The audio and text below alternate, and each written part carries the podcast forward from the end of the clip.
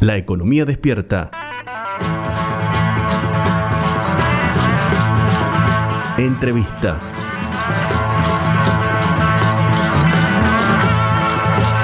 La legislatura de Tierra del Fuego prohibió la salmonicultura en aguas jurisdiccionales y estalló la polémica.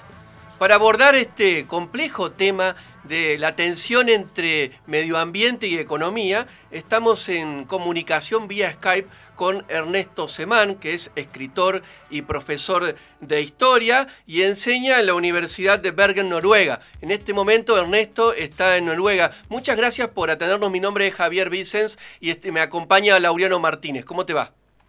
Hola Javier y Lautaro, ¿cómo están? Gracias por, por llamarme. No, gracias a vos por habernos dado la oportunidad de, de dialogar contigo respecto a este tema que de vez en cuando en Argentina eh, eh, se, toca la tensión entre medio ambiente y, economía. Has hecho enojar a varios desarrollistas, eh, Ernesto. Ay, pero no era, no era mi intención, la verdad. mi intención no era enojar a nadie, pero sí, a ver, me parece que la, la tensión entre los recursos naturales y la forma de generar alguna forma de riqueza o de bienestar para la humanidad existe que el mundo es mundo. Negar eso es absurdo. La, economía está fundada, este, la, economía política está fundada en pensar cómo se hace para eh, sacarle bienes a un recurso escaso como es la naturaleza. Eso es general. El problema en Argentina, y que es entendible, y por eso decía medio en broma que no quería enojar a nadie, es que hay una presión justificada, razonable e imperiosa por resolver cuestiones sociales, sobre todo eh, los altísimos niveles de pobreza que hay en la Argentina, que en general con la, solución que se piensa y que tiene su lógica, que yo entiendo, es la necesidad de producir más riqueza, sobre todo de generar bienes exportables con los cuales ingrese divisas, con los cuales se extienda la capacidad de compra interna. Eso es en general me parece que está muy poco incorporado históricamente en el desarrollismo, como decís vos, eh, y, pero tampoco en el último tiempo está muy poco incorporado el detalle de que los recursos naturales desde los cuales se sacan eh, esas ganancias no son los mismos hace 100 años, no son los mismos hace 50 que lo que son ahora, que somos muchos más, eh, seres humanos en el mundo, también en Argentina, para recursos naturales que están más apremiados, más arrinconados y en algunos casos más deteriorados. Ese es el problema general. Eh, entonces, yo creo que esa tensión en parte también es un engaño, porque evidentemente resolver las cuestiones de pobreza y resolver las cuestiones de exclusión social es imperioso, es la urgencia que cualquier gobierno debería tener. Yo creo que eso está íntimamente relacionado con tener otra aproximación a la cuestión de los recursos naturales. Eso puede ser en un caso de la soja puede ser una realidad, en el caso del litio puede ser otra, en el caso del petróleo puede ser otra. En el caso del salmón, de la salmonicultura, el detalle es que es uno de los casos en los cuales es malo para el medio ambiente, malo para el salmón, malo para la economía y malo para resolver el problema de pobreza. Entonces, creo que el enojo quizás fue con, la nota que, yo escribí, pero que era casi un enojo con la, con la realidad, una realidad de una industria que eh, en Noruega, que es donde yo vivo, tiene su, capital mundial, este, que ha tenido éxito en Chile durante un periodo que empezó hace medio siglo, no empezó anteayer, y que hoy va en otra dirección. Es decir, eso es lo que intentaba hacer mi punto, ¿no? quería enojar a nadie. le, aclaramos a, los oyentes que vos escribiste una nota en la revista eh, Panamá que se llama Matar al Salmón. Matar al eh, Salmón. Sí, que es una nota, la verdad, tiene un desarrollo muy interesante, muy profunda, donde hay varias aristas por abordar. Eh, una de ellas es la, cuestión que tiene que ver con prohibir o regular. Los desarrollistas eh, dicen que, la prohibición eh, no tiene sentido, que lo que habría que hacer es regular. ¿Por qué en el caso particular de la industria del salmón no serviría regular?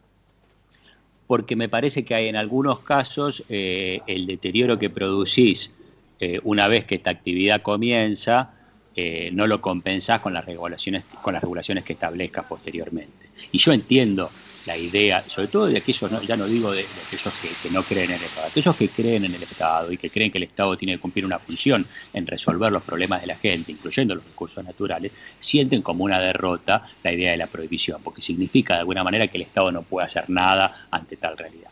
El problema con la industria salmonera si vos pensás, los movimientos ambientales, por ejemplo, eh, tuvieron un auge en el mundo eh, con la protesta contra la energía nuclear. En aquel momento, eh, la protesta estaba dirigida a la posibilidad de accidente, que ocurría muy, muy raramente, pero cuyas consecuencias podían ser letales. El accidente era una cosa que por todos los medios se trataba de prever y que efectivamente ocurrió muy pocas veces. El problema con la industria salmonera es que el accidente, lo que se llama el accidente, es una parte intrínseca del desarrollo de esa industria. Es una industria que desde hace 50 años genera ciertas condiciones, produce un accidente que lo resuelve, que crea otro accidente que lo resuelve. Cuando llegaste a la última solución, tenés 10 etapas de deterioro. Entonces, pones los salmones en una, en una red, tira una cantidad de desechos, de caca, que destruye la fauna de abajo, entonces agarrás y pones unas, eh, unas redes de cobre para que no se escape, porque cuando se escapan contaminan a los otros salmones, y esas redes después tiran 200 toneladas, en Noruega, que es el lugar regulado, no te digo en Chile, 200 toneladas de cobre por año, entonces después agarrás y les das de comer, y les das de comer con pescado, que es lo que comen los pescados. Los salmones comen una cantidad tal de pescado que llevas en el Mar del Norte a la extinción de entre 6 y 10 especies por completo, entonces resolves ese accidente, eh, eh, desarrollando un tipo de alimento que está basado en soja y pones más presión sobre el Amazonas, donde, sale buena parte de la soja que alimenta a los pescados, estás siempre resolviendo un accidente que genera otro. Entonces ya no se, no, se trata de una prevención local. En ese sentido, eh, la, regulación pierde la función de preservar aquello que se, que, se está buscando preservar desde el Estado, en este caso el bienestar de la gente, y muy relacionado con eso, los recursos naturales de los cuales esa gente vive. Eh, me, parece por, por sí, no, no, no, no, no, Es, decir, a ver, eh, en este caso, el caso, por ejemplo, vos que vos conocés por estar en Noruega, en el caso noruego, la regulación no disminuye el impacto ambiental eh, o, en realidad no tiene ninguna consecuencia o, la consecuencia es menor respecto al impacto ambiental que genera esta industria en particular. la regulación tiene un impacto sustantivo si lo comparas con otros casos como los de Chile, pero aún así el impacto ambiental eh, sigue siendo grande, lo cual te lleva a dos preguntas. Sí. Una es, eh, vos imaginás que el Estado argentino, en el Estado que, más allá de la buena voluntad de los actores, en la cual confío genuinamente, el Estado argentino va a estar con las capacidades regulatorias del Estado noruego o va a estar más cercano a las capacidades regulatorias de un Estado latinoamericano frente a grupos económicos, que son los que, cuando uno, piensa a los criaderos de salmón y se imagina pescadores, estamos hablando de grupos de la industria alimenticia de los más concentrados económicamente en el mundo, con capacidad de influenciar en procesos políticos eh, que, pocas otras industrias tienen. Entonces, bueno, la capacidad regulatoria esa es más o menos. De todos modos, aún en los lugares donde la capacidad regulatoria es fuerte, como en, como en el caso de Noruega, el impacto sigue siendo grande. En, en Noruega, una del salmón el salmón salvaje prácticamente desapareció. Eh, y Noruega, el nombre de Noruega está asociado a cuestiones de bienestar, a protección del medio ambiente, y eso termina funcionando como una especie de, de branding, ¿no? Eh, y se imagina en relación a compañías noruegas un nivel de benevolencia que si esa misma compañía fuera, no sé, norteamericana, nadie se le ocurriría. Entonces dice, no, bueno, porque ellos van a regular, porque la cantidad de antibióticos, que es una cosa, uno de los grandes problemas es la cantidad de antibióticos que le dan a los salmones y que eso decanta en el océano, genera un montón de destrucción y un montón de producción de algas destructivas que destruyen otras partes del océano, además de los salmones mismos. Este, seguramente van a tener cuidado con eso. Ahora resulta que las compañías noruegas, incluyendo la que tengo en este momento, lo estoy viendo enfrente de mi casa, que es Mowi, que es una de las más grandes, usa en Chile 810 veces más cantidad de antibiótico por kilo de salmón que lo que usa en Noruega. 810 veces, no dos veces más, 810. Que hay pesticidas, parecidos a los, eh, en, adición a los antibióticos que acá están prohibidos, que en Chile los siguen usando y que tienen un gran efecto en proteger al salmón y liquidan buena parte de los moluscos, que son justo algo de lo que viven buena parte de las comunidades pesqueras en el sur de Chile. las empresas noruegas, más que noruegas, son empresas y en general tratan de acomodar los marcos regulatorios a sus intereses, no de acomodar sus intereses a los marcos regulatorios. Entonces me parece en ese sentido que la precaución, yo entiendo la frustración y, me gustaría que no se prohibieran las cosas, pero me parece que en ese sentido es muy razonable y es muy lógico imaginar que las capacidades regulatorias son limitadas. Por otra parte, ¿para qué ponerse a, discutir si prohibir o regular si es una industria que en este momento está mostrando sus límites y que presenta opciones que son mucho menos problemáticas, como por ejemplo la salmonicultura eh, tierra adentro, eh, que están más disponibles. Y, en lo cual Argentina tiene mucho más expertise, donde sí podría pensarse capacidades regulatorias, porque es algo que viene haciendo con otros peces, no con el salmón, todo a lo largo de la Argentina. Le contamos a la audiencia que estamos dialogando con Ernesto Semán. Es decir, que estamos, porque se habla habitualmente del ambientalismo bobo con respecto al crecimiento económico. ¿Estaríamos ante un regulacionismo bobo en este caso? No sé, a ver, yo, yo uno, me parece que uno siempre cuando entra a una discusión tiene que tratar de imaginar la mejor, eh, la mejor imagen del otro, ¿no? Este, y a mí la idea del ambientalismo me parece, eh, me parece lamentable y me parece que es una forma de excluir la cuestión medioambiental del debate sobre cómo salir del círculo de crisis, eh, pobreza y falta de crecimiento que tiene la Argentina. Yo creo que el camino que hay que hacer es el inverso. Eh, la cuestión de los recursos naturales tiene que ser el punto de partida, pero no tiene que estar afuera, no tiene que ser una cosa en contra, no es que tenga que decidir entre el medio ambiente y la pobreza. Ese, esa aproximación, que es la que en la cual se basa la idea del ambientalismo bobo, eh, es muy problemática y no se condice con los datos de la realidad. Todo indica que una forma de crecimiento que sea sustentable en el tiempo y que no te genere una esperanza hoy y mañana eh, una crisis de la cual te puedas mirar melancólicamente sobre cómo perdimos una oportunidad, se genera a partir de pensar la relación entre la economía en general, entre aquellos sectores más vulnerables, ese 42% de pobreza tremendo que tiene la Argentina hoy, con los recursos naturales, de una forma radicalmente distinta a la que se pensaba de esto hace 50 años, digamos, cuando estas ideas desarrollistas estaban eh, en boga y cuando la idea de los recursos naturales como un problema de escasez era eh, un elemento teórico de los libros de economía cuando uno cursaba en el CBC no era algo que vos ves exactamente cuando abrís la página del diario y ves el río Paraná o cuando salís a tu casa. ¿no? Es decir, a ver, Ernesto. a mí me, parece que no. Más allá, debe haber bobos en, todas las ideas imaginables en el mundo, pero me parece que es inconcebible hoy pensar, sobre todo, no digo en los países eh, desarrollados como Noruega, sino sobre todo en los países que tienen que imaginar su futuro arrancando desde abajo, como el caso de la Argentina, me parece insensato que la cuestión medioambiental no esté en el centro de esa problemática. Entre otras cosas, porque aparte, eh, en una, por una cuestión de mercado, aquellas, aquellos productos que van a tener mayor eh, posibilidad de abrir mercados hacia el futuro van a ser aquellos que tengan registro consciente y efectivo y regulado de la cuestión ecosocial. Sí, yo eh, te decía, uno lo he leído a, Matías Culfas, el actual ministro de Desarrollo Económico, en diversas publicaciones, y no es que lo dice explícitamente, pero uno puede leer entre líneas, eh, que habla de como una necesidad de los países eh, en vía de desarrollo, como el caso de Argentina, de tener una licencia para contaminar con respecto a los países desarrollados que ya contaminaron y son ricos porque lo hicieron antes. ¿Cuál es tu opinión? O sea, está en contra de eso, ¿no? ¿Qué te parece esa reflexión? No, bueno, qué sé yo, a ver, entiendo, hay dos cosas. Primero, yo creo que un ministro no es lo mismo que alguien que opina, porque el ministro tiene que ejecutar y tiene un tipo de urgencias eh, que yo puedo entender pero el deber de nosotros, de quienes escribimos, de quienes analizamos, de quienes producimos material científico al respecto, es ver los desafíos, los, las imperfecciones y los problemas que las decisiones de un Estado eh, presentan. Si, si, Matías Culfa pensara como un analista, sería un pésimo ministro, pero si uno escribe pensando en las decisiones que tiene que ser un ministro, es un estúpido. Uno tiene que pensar en cuáles son los desafíos que cada una de esas cosas. No hay, no hay soluciones perfectas a nada. Entonces, Primero eso, en ese contexto yo entiendo una declaración de un ministro. El problema que tiene esa, esa, idea implícita eh, es que Argentina ya está haciendo eso.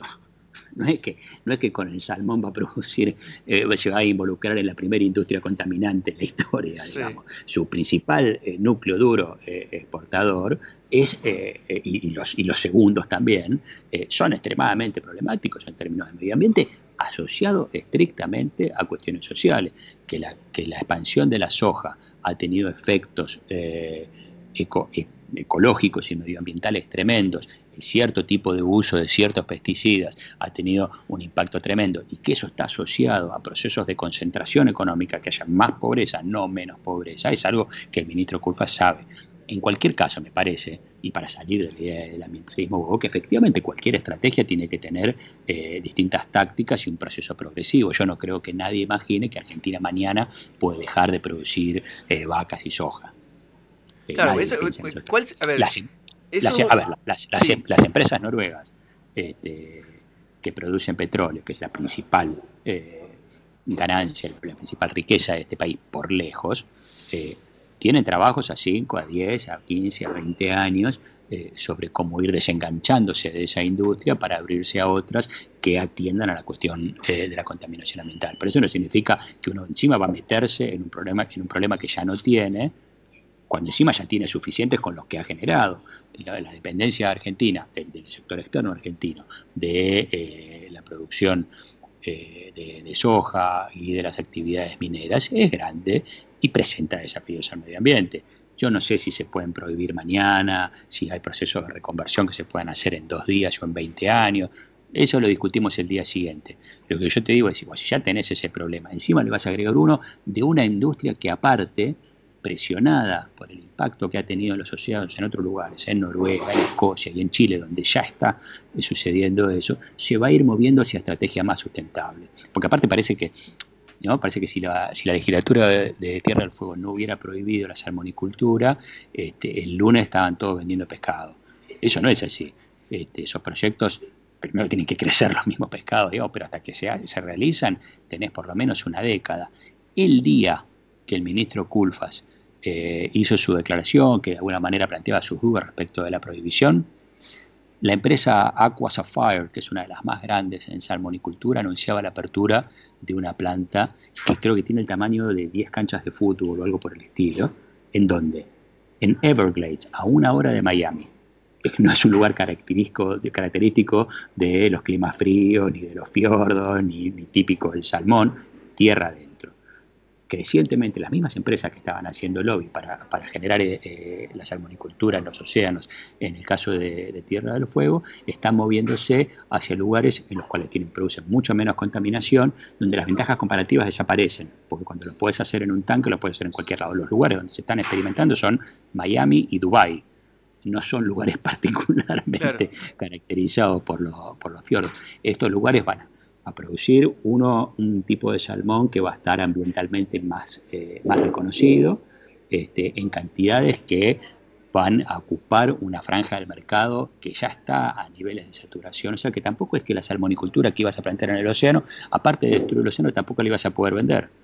Entonces, si vas a, si vas a mirar hacia atrás, metete y hace presión para hacer la salmonicultura en el océano si vas a pensar en el presente, aprovecha el, capital que ya tiene acumulado tecnológico y humano que tiene la Argentina en producir piscicultura adentro con otro tipo de pescados y que, que aparte te permite trabajar no solo en abastecer el mercado interno y en exportar, sino también en repoblar los espacios eh, acuíferos en los cuales ha habido depredación de, peces. En Chascomús se hace eso, Chascomús al lado del, puerto de pescadores producen pejerreyes que se usan para repoblar la laguna de Chascomús, otras lagunas de Buenos Aires que se exportan a Brasil, aprovecha ese capital. Y si querés pensar hacia el futuro, ya no al presente, sino al futuro, combina eso con una buena inversión en el interior, en, da lo mismo que sea en Tierra del Fuego o en Jujuy, para la, para la investigación sobre la producción de proteínas derivadas eh, de plantas y de animales que no necesitan eh, ese tipo de explotación,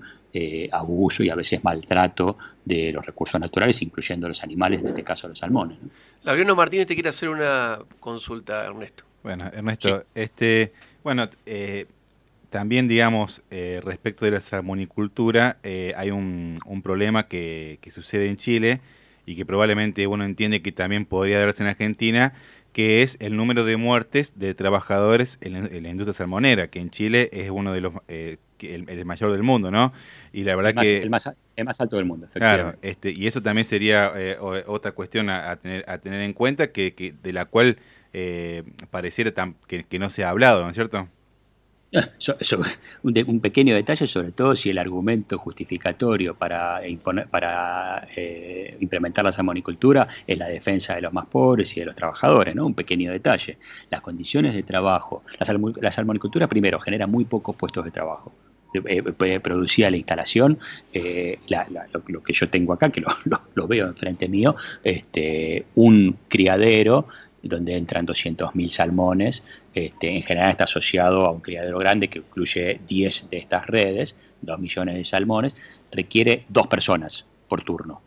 Con cuatro empleados se resuelven estos 2 millones de salmones. En general, una empresa que tiene licencia para hacer eh, salmonicultura este, maneja 20 de estos emprendimientos. Genera muy poco, eh, muy poco trabajo. Y los trabajos que genera están asociados a las tareas colaterales, que son el arreglo de las redes, el trabajo abajo del agua cuando se produce alguno de los accidentes, y en las compañías procesadoras, ¿no? las, que, las que transforman ese, ese pez casi artificial que, se ha producido en la salmonera, que lo transforma en el paquete que después compras en el supermercado. Eh, las condiciones de ambos casos son tremendas.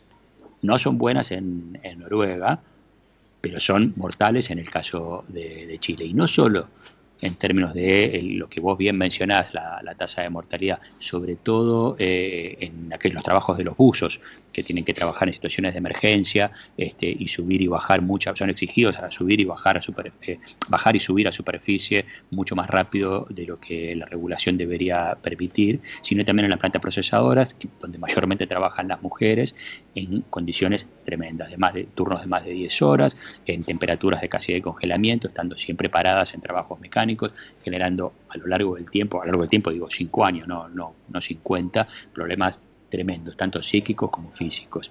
Entonces, efectivamente, si vamos a pensar en los trabajadores, y yo creo que es la prioridad racional de cualquier gobierno, también hay que tener eso en, consideración. Y me refiero no solo a las muertes. En adición eh, a, las muertes por accidentes de trabajo, hay otro elemento que no es sorprendente, que es que en conflicto social chileno incandescente de los últimos dos o tres años, los delegados de los sindicatos de los trabajadores de las salmoneras han sido particularmente elegidos como blanco de grupos militares o paramilitares en términos de amenazas, golpes, etcétera, etcétera. Entonces, digo, está bien, puede que a Argentina no le pase ninguna de todas las cosas de las que venimos hablando hace 20 minutos, pero es difícil, ¿no? Eh, Ernesto, eh, ya se nos está acabando el tiempo. Te voy a hacer una, pregunta que es cruel, eh, la respuesta, eh, en cuanto el tiempo para la respuesta, va a ser cruel. Vos eh, decís, Argentina viene haciendo esto hace 40 años y tenemos 42% de pobres. ¿qué, es decir, vos ponés que hay que poner en la base de, pensar el desarrollo económico argentino, la inserción internacional de Argentina, el medio ambiente. ¿Qué deberíamos hacer? Para no tener 42% de pobre. Por eso digo, es cruel el tiempo para la respuesta. No, bueno, yo de, nuevo volvería en el caso específico de la salmonicultura, pero para el caso de Río Cuarto hay otras estrategias también para pensar. Yo empezaría a trabajar inmediatamente ahora en asociación con el sector privado y con un fuerte, una fuerte presencia del Estado en la producción de tecnología para la producción de proteínas que reemplacen la necesidad de acaparar naturaleza para darle de comer a la gente. Ese es el negocio del futuro. Eso va a ser lo que la salmonicultura fue hace 50 años, cuando Chile vio la oportunidad, va a ser la producción en laboratorio de proteínas, que te permita dar tiempo para repoblar la naturaleza y combinar aquellos eh, recursos eh, alimenticios que eh, los seres humanos sacan de la naturaleza con otros que puedan producir artificialmente. Es una realidad que obviamente hace 50 años nadie se la planteaba, porque la población era otra y porque los recursos ambientales eran otros. Yo inmediatamente estaría haciendo eso para que la Argentina, un lugar donde se preservan los recursos naturales, también sea un branding de eso, como lo es Noruega respecto de otras actividades que empezaron hace mucho más tiempo. Muchísimas gracias por este tiempo, Ernesto. No, muchísimas gracias a ustedes por, ocuparse del tema. Un abrazo. Gracias. Pasó Ernesto Semán por la economía despierta.